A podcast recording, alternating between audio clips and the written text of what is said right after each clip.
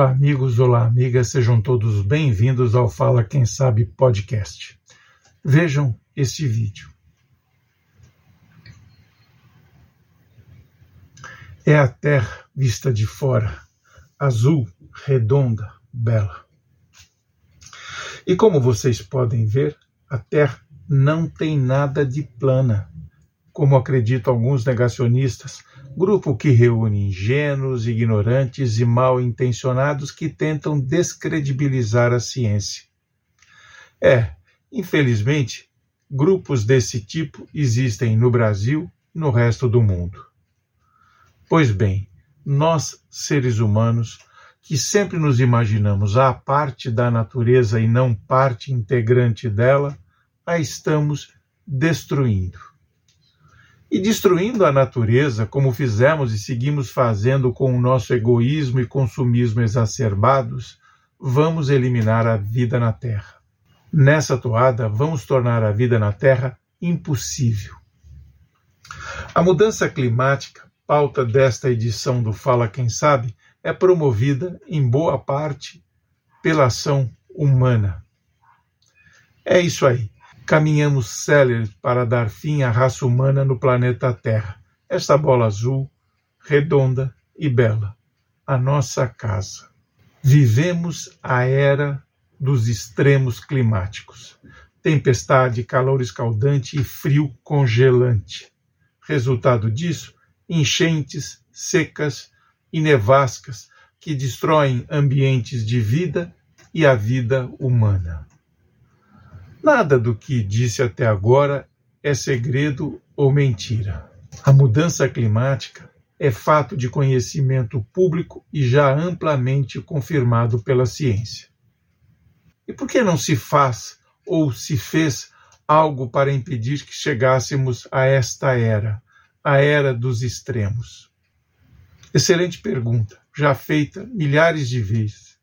Porém, ainda à espera de resposta dos governantes e de líderes de organizações mundiais.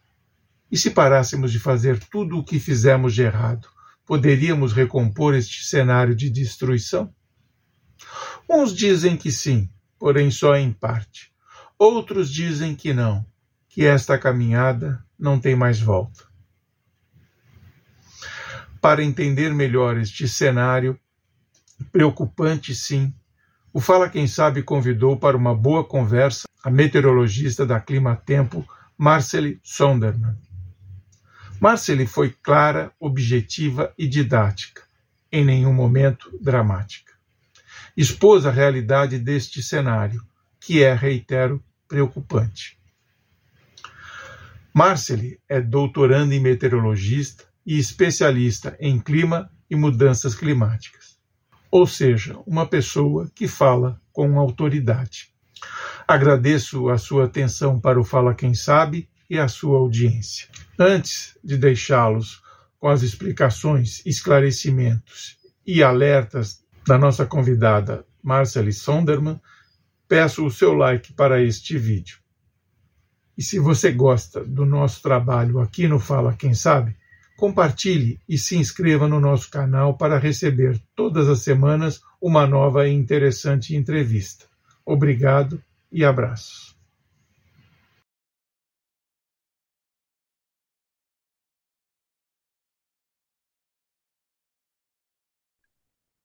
Bom dia, João. Bom dia a todos que estão nos ouvindo. João, eu queria primeiro trazer um conceito, né? A diferença de tempo e de clima, que muitas pessoas confundem, né? O tempo, o clima. Quando a gente está falando de clima, a gente está falando ali de um período de pelo menos 20, 30 anos para a gente poder estabelecer o clima. O clima é aquilo que a gente está acostumado a sentir. Ah, por exemplo, o Rio de Janeiro, ele costuma ser muito quente no verão. Ele também tem um inverno que não é tão ameno, né? Também é muito quente.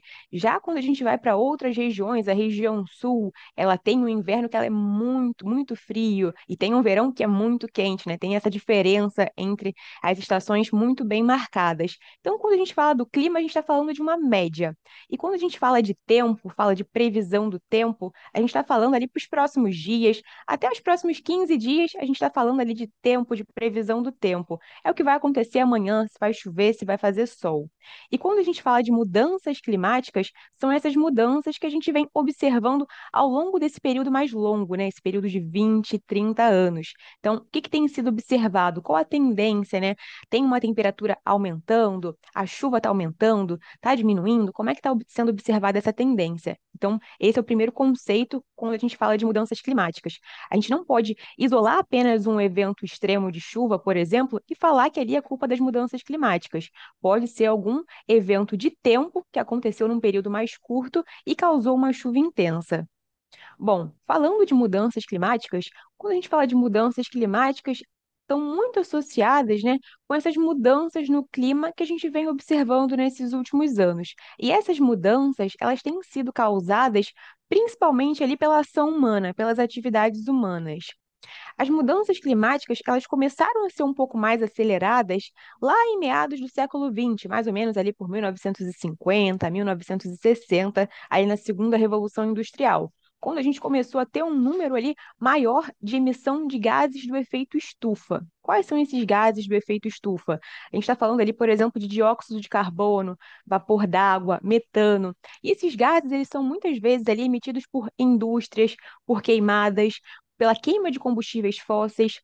E esses gases, eles agem na atmosfera retendo calor.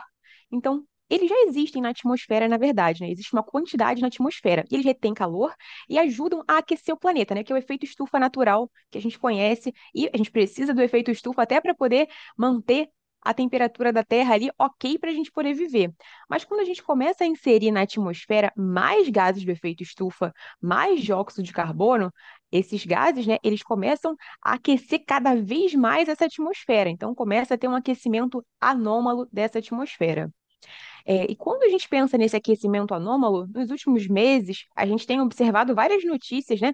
A mídia comentando: ah, a temperatura da Terra, a temperatura média da Terra bateu o recorde, chegou ali em torno de quase 17 graus.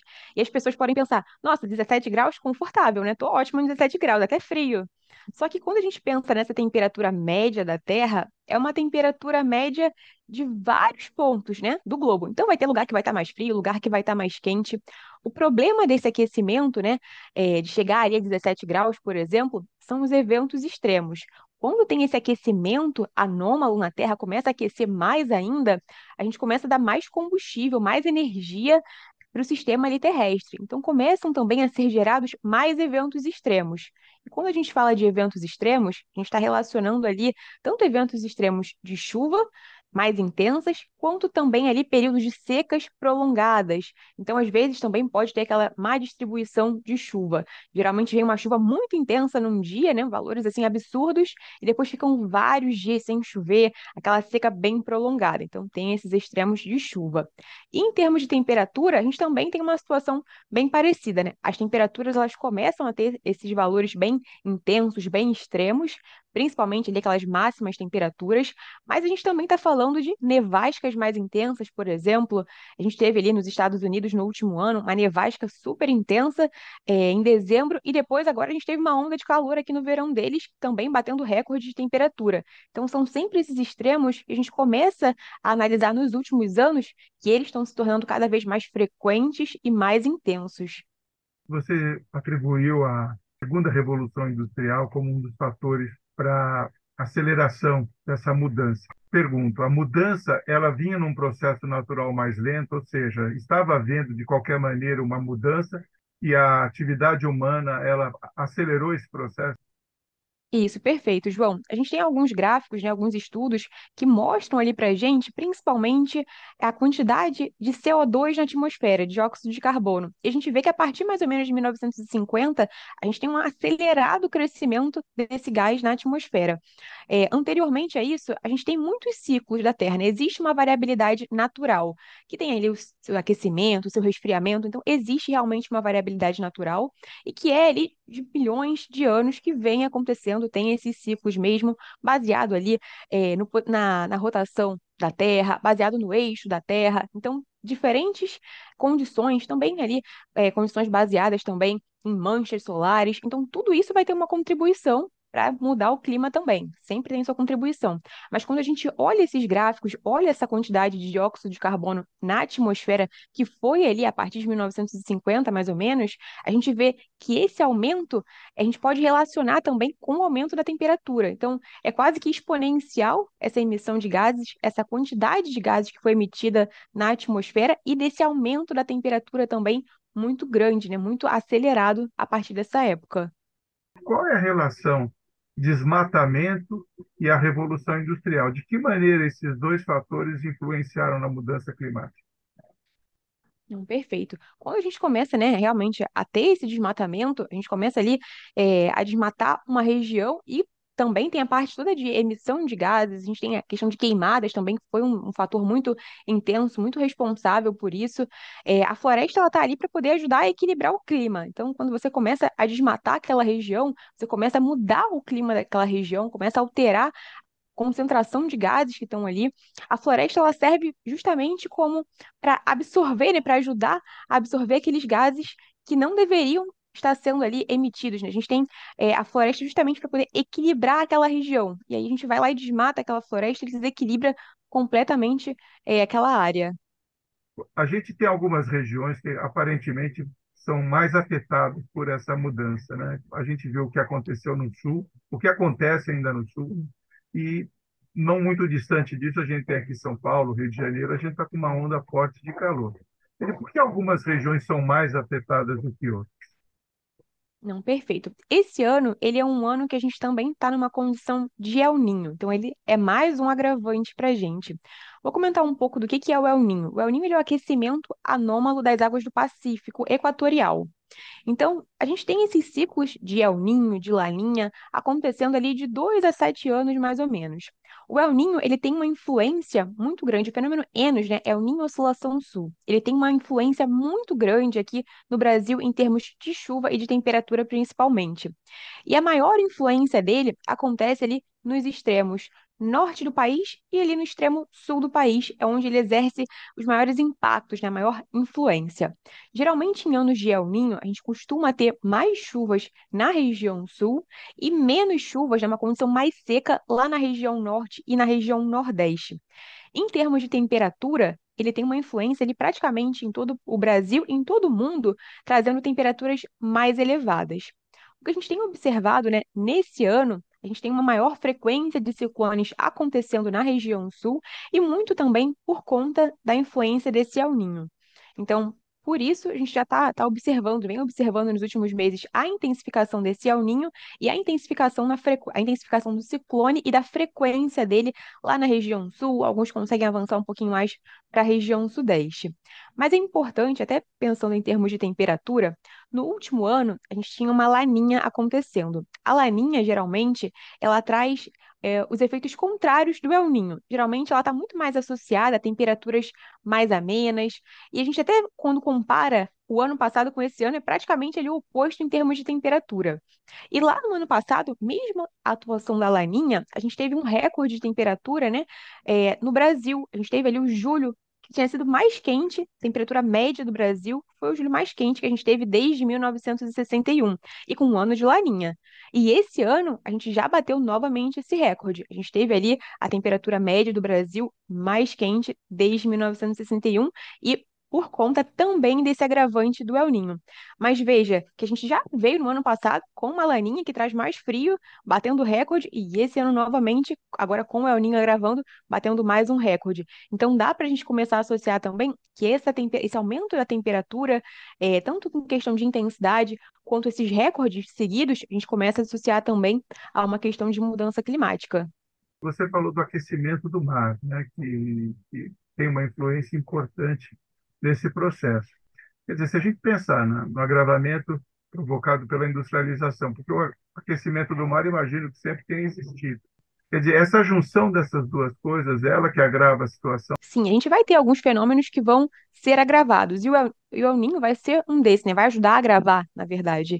Então, tendo uma condição de El Ninho, ele vai trazer essas temperaturas mais intensas, mas ele sozinho não, não, talvez não tivesse esses recordes de temperatura. A gente poderia ter temperaturas elevadas, mas a gente começa a ver que tanto faz, a gente tem um El uma Laninha, e a gente está tendo recorde de temperatura. Então a gente pode ter aí, é, já começar a atribuir a uma questão, sim, de mudanças climáticas. Mas esses fenômenos que acontecem também anualmente, eles vão ter uma interferência, sim. Eu me lembro que no, na década de 90, 80, se falava mais do buraco na camada de ozônio todo ano aumenta, puseram culpa no Teflon, uma série de coisas. Eu me recordo na época que eu cheguei a fazer algumas matérias a respeito. Pergunta: como é que está esse buraco na camada do ozônio? Porque quase não se fala mais nisso, né? Hoje a gente só fala em mudança climática, mas não se atribui mais nada à camada de ozônio, pelo menos assim, uh, no, no dia a dia. Eu não sei se vocês, entre vocês especialistas, esse tema ainda é, é relevante mas no dia a dia não se fala mais do buraco da camada de ozônio. Isso, a gente acaba não falando tanto mais na, na questão da camada de ozônio, mas continua acontecendo, sim, né? Não, na verdade, não o buraco ali, né? Mas acaba essa, essa espessura ali dessa camada acaba realmente ficando impactada, sim. Isso acontece, mas a gente tem muito mais falado, né? Acaba ficando muito mais é, na mídia ali essa questão dos eventos extremos, porque muito se falava também em aumento da temperatura média. Ah, está acontecendo aumento da temperatura média. Mas é só um grau? O que que significa um grau aumento dessa temperatura? Quando, na verdade, ali, esse aumento da temperatura, ele está muito mais associado à ocorrência desses eventos extremos que vem acontecendo cada vez mais. Então, quando as pessoas começaram a perceber que realmente, não, estou começando a observar que todo ano bate um recorde de temperatura, todo ano começa a acontecer ali um evento extremo de chuva, um extremo de, evento de seca prolongada. Então, eu acho que o foco acabou saindo, né, dessa parte e acabou sendo levado também outros conceitos, que muito se falava na questão do tem um buraco na camada de ozônio. Isso. Mas o que que é isso? E aí a gente começou a falar, não, é por conta da questão dos gases, mais gases, retendo calor. Então eu acho que começou também a mudar um pouco essa questão de, de como explicar o que está acontecendo. Então acho que foi mais por conta disso. Também se fala muito do, do degelo nos polos, né? É, qual a influência desse degelo, se de fato está acontecendo? Eu li outro dia que parece que o Polo Norte ele está realmente num processo muito rápido de descongelamento, né? E no Polo Sul parece-me que houve uma, um crescimento da, da camada, não sei se foi exatamente isso, eu tenho uma passada de olhos. Mas qual a influência dessa, da influência climática, né? Dessa mudança no, no, no descongelamento do polo, dos polos? Não, perfeito. Quando a gente olha alguns, alguns mapas, né, do que está acontecendo, a gente tem, em geral, ali uma temperatura média ficando cada vez mais extrema, temperaturas extremas ficando cada vez mais extremas também, ao longo de praticamente todo o globo. Então, quando a gente olha lá, aquele mapa do globo, parece que está tudo aquecendo. Mas a gente tem alguns pontos ali que estão resfriando, mas muito pontualmente, e isso mais lá realmente para o Polo Norte. Aqui no Polo Sul, esse ano, por exemplo, agora durante os meses de inverno, a gente bateu um recorde, mais um recorde ali da extensão de gelo, ela não estava tão abrangente como ela deveria estar. Tá. Ela estava bem retida. E isso foi um recorde realmente, nunca tinha sido observado anteriormente nos registros, e ela está ali, ela ficou um pouco congelada, né? Tem mais uma, uma área de água do que realmente uma, uma, uma área de, de, de gelo, de degelo ali na região. Então, isso aí já é um problema. A gente está vendo um aquecimento muito forte também aqui no Polo Sul, é, com essa extensão bem retida, quando deveria estar muito mais abrangente. E isso pode influenciar também em vários fenômenos que acontecem ali na região, na região sul, que caminham até a região aqui também da América do Sul, então pode ter um impacto, né, um desequilíbrio. E um outro ponto, a gente tem uma região que é tão gelada e que ela não está mais ficando tão gelada assim, não está com essas temperaturas tão baixas, então a gente tem um problema também ali bem, bem grande, né? É um sinal bem visível para a gente que o que deveria estar em equilíbrio não está mais. Qual a importância do, do, do polo dos polos sul e norte para o clima, né? Não, perfeito. A partir dali, a gente tem várias formações de ciclones, frentes frias. E quando a gente fala, ah, o que é esse ciclone? O que é essa frente fria? O ciclone e a frente fria, eles vêm como, como para tentar equilibrar ali a diferença de temperatura que a gente tem ali de forma meridional entre os polos e o Equador. Então, naquela região ali, né, só pensando mais em clima, nem pensando ali na, na vida toda marítima, marinha que tem nessa região, a gente tem fenômenos que se formam ali na região do Polo Sul, do Polo Norte, muitas frentes frias, ciclones vêm dessa região também e pode ter um impacto também na questão desses fenômenos é, para chegarem na América do Sul, para chegarem aqui no sul e sudeste do país. Existe possibilidade de reversão? Olha, dificilmente a gente fala assim de reversão, mas vamos contextualizar isso um pouco melhor. A gente hoje trabalha com vários cenários, várias projeções futuras do que vai acontecer ali em termos de chuva, temperatura e de outras variáveis meteorológicas. E essas projeções, elas são baseadas em diversos cenários que levam em conta ali é, tanto a emissão de gases do efeito estufa, que levam em conta também é, a a, como é que vai ficar ali a sociedade no futuro? Se vai ter uma desigualdade social? Ah, não, a gente vai viver em igualdade, vai parar de emitir gases e vai viver numa igualdade social agora. Então, tem vários cenários, né, que levam em conta tanto esses fatores sociais, econômicos, como também esses gases do efeito estufa. No cenário mais otimista que a gente tem, a gente ainda considera que vai continuar aquecendo e que ainda vão ter ali algum aumento de eventos extremos. E tem um cenário mais pessimista, que é um cenário completamente né, desigual, com a gente utilizando também combustíveis fósseis até ali o final do século, e aí realmente é o caos. É, então, tem esses cenários que a gente pode trabalhar, né? Tem esse range que a gente pode trabalhar e considerar, mas todos eles indicam ali um aquecimento, indicam o aumento desses eventos extremos também. Um outro ponto importante que a gente também comenta muito quando a gente fala de tipping points.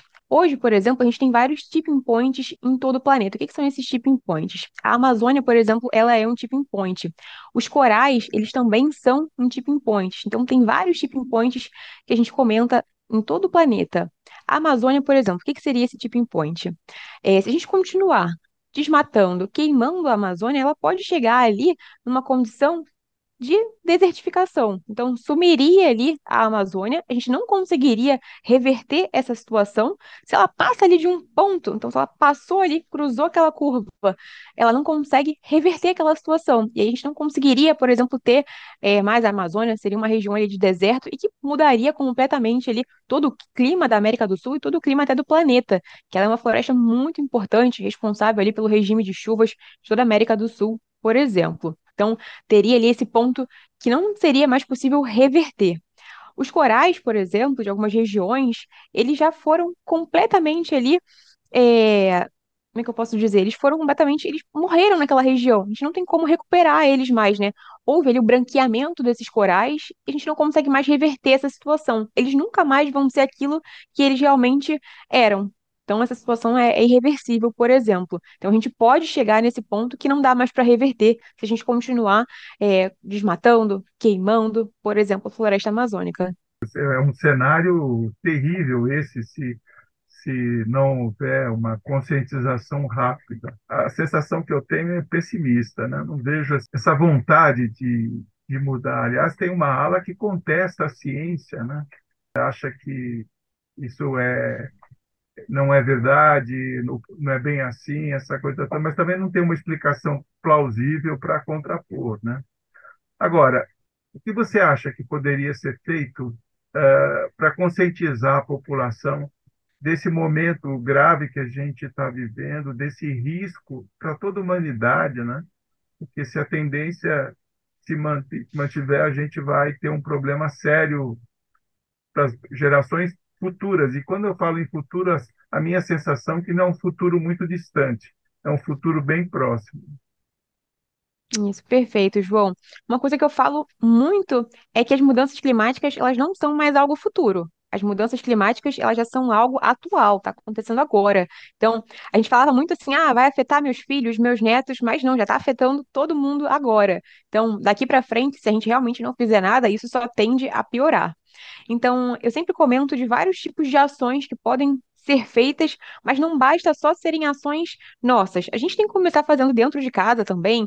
É, comento de, ah, vamos começar a fazer uma reciclagem do lixo, diminuir essa quantidade de lixo que a gente produ produz. Então, começam por pequenas atitudes dentro de casa que a gente pode começar a fazer para ter um planeta mais sustentável e ter um impacto menor. Mas não basta só a gente fazer isso, a gente também precisa ali de ações governamentais, a gente precisa de algo muito grande também para poder ter essa conscientização, para poder a gente ir em busca ali realmente de um planeta sustentável. A gente tem a questão de energias renováveis, né, que vem crescendo bastante no Brasil. Eu acredito que isso seja um caminho muito bom, né, pensando na redução ali daquelas energias que não são limpas, que acabam poluindo muito mais. Hoje a gente tem um crescimento é, muito forte na questão de eólica, solar. Então acredito que esse também já seja um caminho que a gente comece a seguir pensando ali em termos um pouco, mais, um pouco maiores. É, acredito que, que, essas, que essas mudanças a gente tem que começar a educar também toda a população, né? Começar a indicar o que, que é, o que, que são as mudanças climáticas, por que, que isso está acontecendo, o que, que a gente pode fazer. Muitas vezes a gente fala, ah, mudanças climáticas, as pessoas falam meio que da boca para fora, mas não, realmente não entendem o que, que é aquilo, não entendem o que está acontecendo. Talvez se a gente mostrasse ali essa questão dos dados mesmo, indicasse, olha, mudança climática é isso, o que está acontecendo é assim. Então, o que a gente tem observado nesses últimos anos tá aquecendo mais, tá chovendo mais. Algumas pessoas acabam tendo até a sensibilidade, né? Às vezes a gente fala, fala com os meus pais, fala, olha, parece que tá chovendo menos, antigamente não chovia assim, nunca vi esse tipo de chuva antes. Então, eu acho que elas começam a sentir, mas elas não entendem de fato o que está acontecendo, por que que isso está acontecendo. Então, a educação também sobre o tema, ele é muito importante. Então, esse era um tema, então, que deveria começar a ser discutido nas escolas desde a da fase infantil, né, para a criança começar a perceber a, a importância disso, começar a agir, né? Na verdade, passa por um processo educacional, né? Mas é, é um problema que a gente, tudo bem, você fala nos países menos desenvolvidos, você tem é, esse problema aparentemente mais grave. Mas a gente lembra que nos países é, mais desenvolvidos, os chamados do primeiro mundo, essa questão da, da industrialização persiste, apesar do discurso contrário. Né? Isso, exatamente. Às vezes é muito difícil para eles é, acabar, eles acabam emitindo muito, né?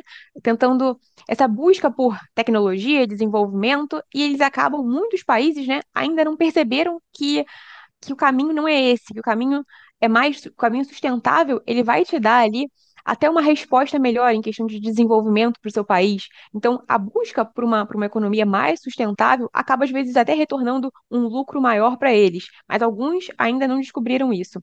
Hoje, a gente também tem a questão de créditos de carbono.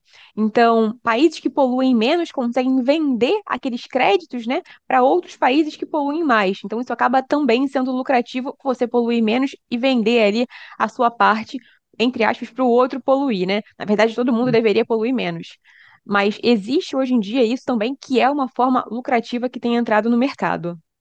Em termos de perspectiva, a gente vai ter problemas uh, com a água potável né, e com a produção de alimentos. Em contrapartida, a população vem crescendo. A perspectiva não é lá muito positiva.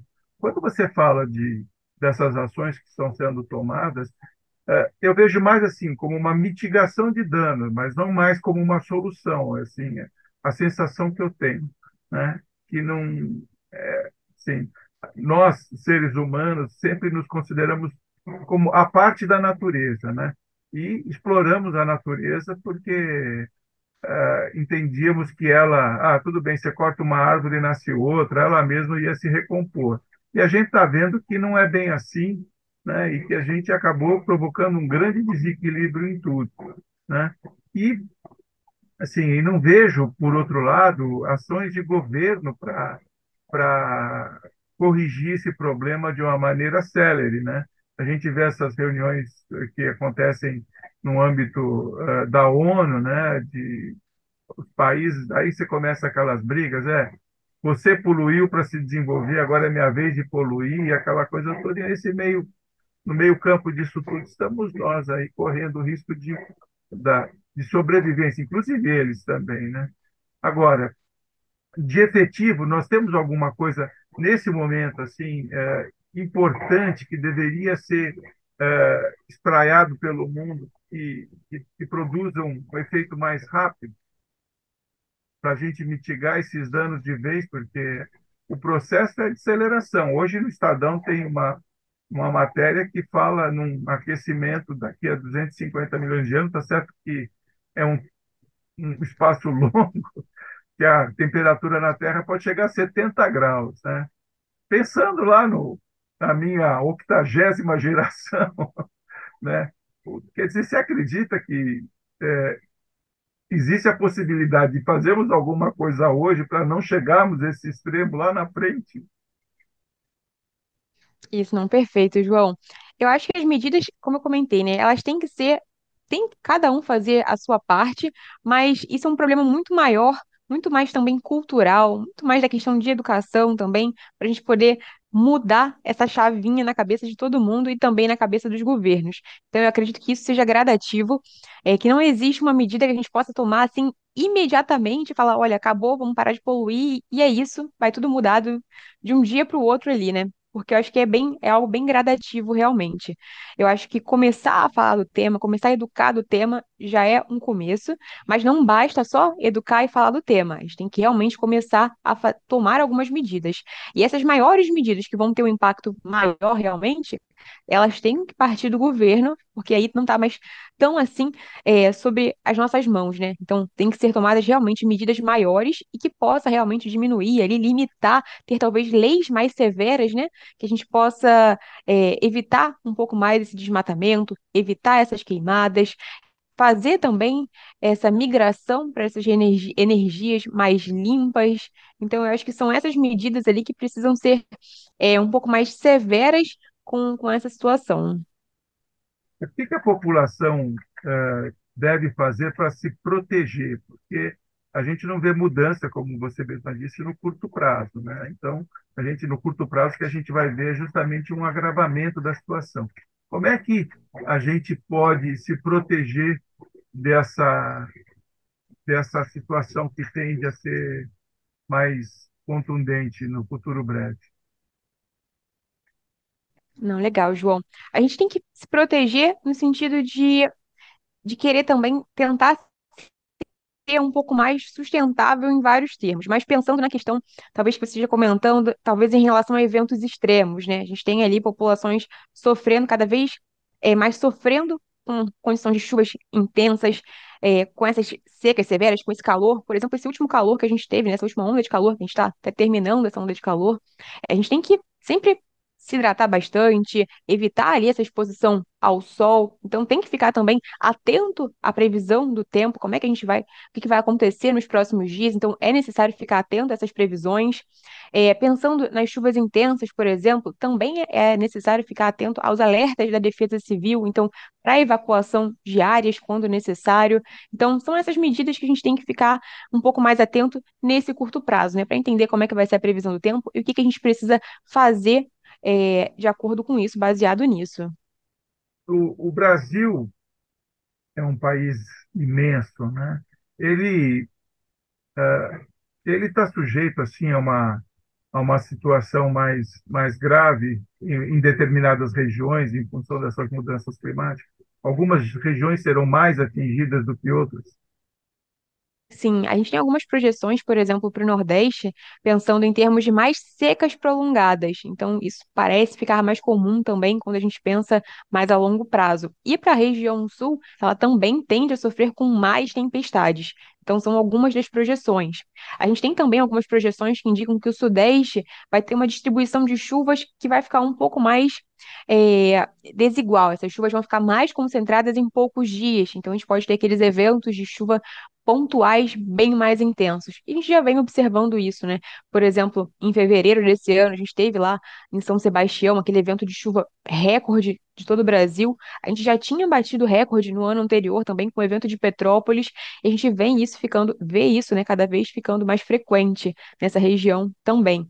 Então, na região sul, a gente tem esse, esses eventos extremos também, que tem acontecido agora esse ano por conta também do agravamento, é, do agravante El Ninho, mas quando a gente olha projeções futuras, daqui a 30, 60, 100 anos, a gente vê que essas tempestades, elas tendem a ficar mais severas também na região sul.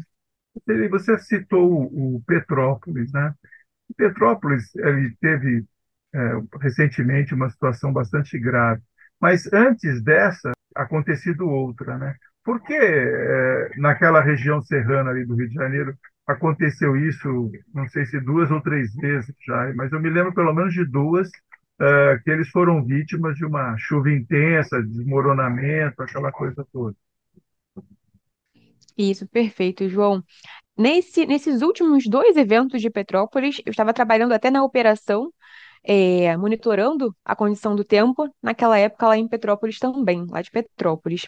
Então, o primeiro evento, se eu não me engano, mais ou menos, ele aconteceu ali no mês de fevereiro e o outro aconteceu mais ou menos uns dois meses depois. Então, foram dois eventos em um mesmo ano. E foram motivos diferentes que aconteceram ali, é, esses eventos de chuva. O primeiro, ali é uma região de serra, é uma região que tem bastante altitude. Então, o Rio de Janeiro, né, ele já é ali, já tem uma topografia bem peculiar, né, com muitas serras, tem ali também é, essa proximidade marítima, então tem uma entrada de umidade muito forte. E por ser uma região bem elevada ali, o primeiro evento ele acabou se formando bem ali no pé da serra, um núcleo de chuva muito intenso, e ali ele encontrou condições favoráveis para ele realmente se desenvolver. Então foi algo muito loca, muito local ali, muito de micro escala, que durou ali em torno de 3, 4 horas, mas teve um valor de precipitação de chuva muito grande, muito expressivo e que causou todo aquele transtorno. Mas anteriormente isso já tinha sido observado também, né? A gente teve outros eventos até da região serrana que pegou Teresópolis, Friburgo. Então, já são eventos, né, que a gente já vê acontecendo quase que todo ano e de forma até mais frequente, mais intensa. Depois desse evento que eu comentei que ele foi bem local, a gente teve uns dois meses depois, a gente teve um outro evento. Mas aí foi um evento que a gente chama de grande escala. Foi a passagem de uma frente fria também pela região.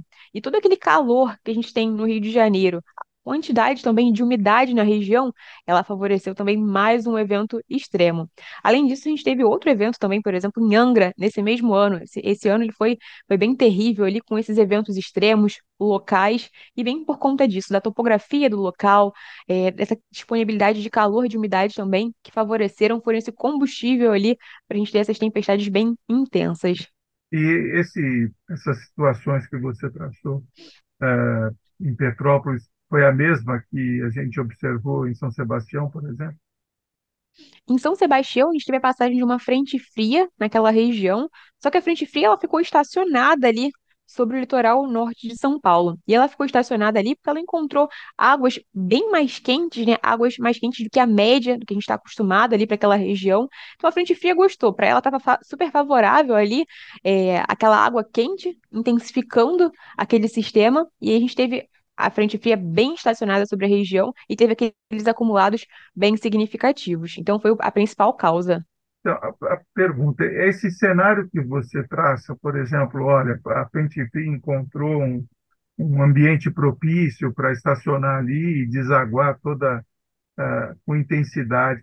Isso ele é previsto pela meteorologia?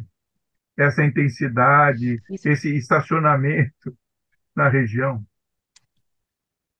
Não, perfeito. Alguns modelos indicavam sim alguns valores ali bem intensos. Na meteorologia, a gente usa modelos de previsão do tempo, né?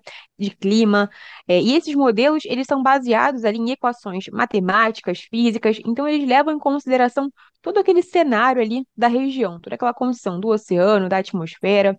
Alguns modelos, eles indicavam uma quantidade de chuva muito relevante, muito expressiva já. Mas aquele valor em específico para aquela região, os modelos não previram um valor tão extremo assim. Eles têm uma dificuldade para poder prever um valor que é muito extremo, muito fora da curva. Eles indicavam uma quantidade relevante de chuva, mas não tão intenso como foi. Eles realmente tiveram uma dificuldade. É, a gente precisa também de ter mais dados ali, até observado, né? Mais estações meteorológicas, mais é, modelos que sejam até mais refinados para a gente conseguir ali prever uma situação tão extrema como aquela, por exemplo. É, eu pergunto porque é uma maneira de você, prevendo uma situação grave, você alertar a população para se proteger ou para deslocá-la para um lugar mais seguro, né? Porque me parece que nos dois casos mais recentes e graves, no caso de Petrópolis e no caso de São Sebastião, as pessoas foram pegas de surpresa. Isso, perfeito. O primeiro caso de Petrópolis, eu digo que realmente a gente foi pego de surpresa ali. A gente tinha uma previsão de chuva, mas aquela chuva ela se desenvolveu de forma muito local. Os outros dois casos, pensando ali na frente fria de São Sebastião e o segundo evento de Petrópolis, são eventos de grande escala. Então, assim, você já vê que vai ter uma frente fria chegando. Você pode não saber exatamente se é uma intensidade tão anômala quanto foi, mas a gente já sabe que tem uma frente fria chegando, já sabe que vai ter uma chuva expressiva. E gente tem observado essa condição extrema acontecendo cada vez de forma mais frequente na região sudeste, principalmente nessas áreas ali mais próximas até. É, é, ao litoral, pensando no litoral, mas pensando assim, é, mais no estado do Rio de Janeiro, mais ali nessa região do litoral de São Paulo. Então, a gente já tem observado isso. Isso não é, um, não é uma coisa que está acontecendo no ano passado, há dois anos atrás. Já é algo que está sendo bem recorrente, né? Tem vários trabalhos é, indicando esse aumento desses eventos extremos de chuva. Então, já é necessário, quando a gente chegar na primavera, no verão, até na mudança do verão para o outono, que tenham ali planos, né, é, de, evacu de evacuação das pessoas, que tenham planos muito bem definidos, porque a gente pode sim ter um evento daquele. Então, é sempre continuar monitorando, continuar investindo ali nessa questão da previsão do tempo e também no que a gente vai fazer ali com a população, como é que a gente vai fazer. É, como é que a gente vai evacuar as pessoas? O que a gente pode fazer ali se isso está sendo bem recorrente ao longo da primavera, do verão e também na virada de estação para o outono?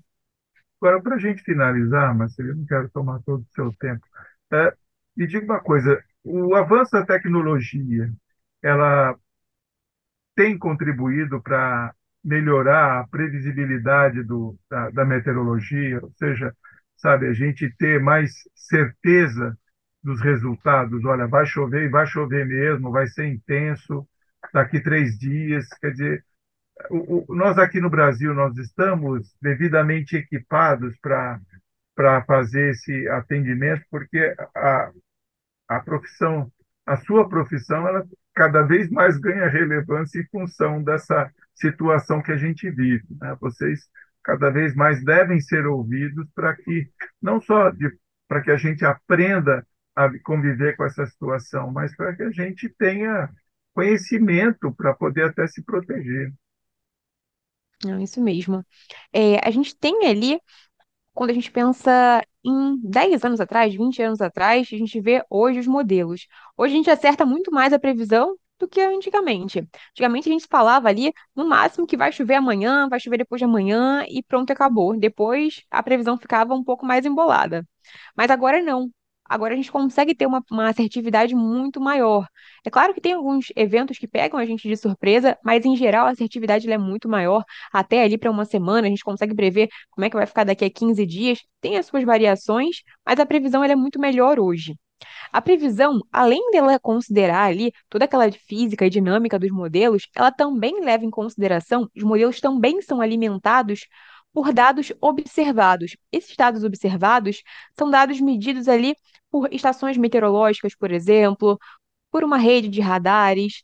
Só que isso aqui no Brasil, quando a gente pensa nas regiões sul e sudeste, ok, a gente tem uma condição ali de estações meteorológicas que ela é até um pouco melhor pensando em termos de chuva. Mas quando a gente começa a ir para a região nordeste, para a região norte, esse número de estações ele reduz drasticamente. A gente não tem, não consegue ter um monitoramento tão bom quanto a gente tem na região sul e sudeste, que assim não é, que ainda assim não é dos melhores. Em termos de vento, por exemplo, a gente tem poucas estações que têm ali anemômetros para medir essa condição de, do vento. E o vento ele é muito importante também. A gente tem vários eventos aí de ventania, vendavais. É, então, a gente ainda tem uma deficiência nessa medição desses dados in, que a gente chama de dados in situ.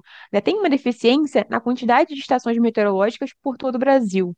Uma outra ferramenta muito importante são os radares meteorológicos. Os radares, eles têm ali um potencial absurdo para medir diversas variáveis, para ver essa condição de chuva. E muitas vezes a gente não tem o radar ou posicionado num lugar correto, ou não tem ali aquele radar funcionando, tem um, um, um, leque ali nesses dados. Então a gente precisa de uma cobertura espacial ali de estações meteorológicas, de radares, que seja até um pouco melhor para poder ajudar a gente a fazer essa previsão para os próximos dias, para as próximas semanas. Então, isso também é bem importante. Quando você fala dessas estações meteorológicas, desses radares, este seria um investimento do governo, quer dizer, para uh, por exemplo, tem, a gente tem o Instituto Nacional de Meteorologia. Né? Esse seria um, um investimento oficial do Estado para eh, melhorar a previsibilidade dessa, desses quadros graves? Isso. Hoje a gente tem, né, o INMET, o Instituto, o Instituto Nacional de Meteorologia, ele tem uma rede, né, de estações meteorológicas que é muito utilizada. Então, a gente precisaria até de mais, o ideal seriam mais estações para que a gente pudesse, eh, ajudar a colaborar com essa previsão. É, a gente também tem ali o CEMADEM, que é o Centro Nacional de Desastres Naturais. Então, ele também tem uma rede ali de estações é, de medição de chuva. Tem ali também a Agência Nacional de Águas, que é também uma outra rede de, de pluviômetros. Então, a gente tem alguns centros do governo que contribuem, sim, com essas estações. E o ideal seria, né, que eles ajudassem com mais estações, aumentassem essa cobertura de dados, com certeza. Mas algumas redes privadas, elas também têm, têm instalado mais estações, mas nem sempre esses dados são abertos. Marceli, te agradeço muitíssimo. Aprendi muito sobre o, a diferença de clima e tempo. né? Eu acho que você nos ajudou aqui a entender um pouco mais a situação, que é grave, mas pelo menos a gente tem consciência do que eh, está acontecendo e o do porvir também, né? E de alguma forma se, se proteger, se precaver. Eu agradeço muito a sua disponibilidade, né? A paciência com a minha, eh, com o meu pouco conhecimento sobre o tema, mas eu acho que valeu muitíssimo e a nossa audiência realmente vai aprender muito com você. Te agradeço bastante pela atenção que você nos concedeu aqui. Fico muito feliz, João. Foi um prazer ter participado. Muito obrigada. Conta comigo. Tá bom, obrigado. Boa sorte para você, tá bom? Obrigada. Tchau, tchau, João. Tchau.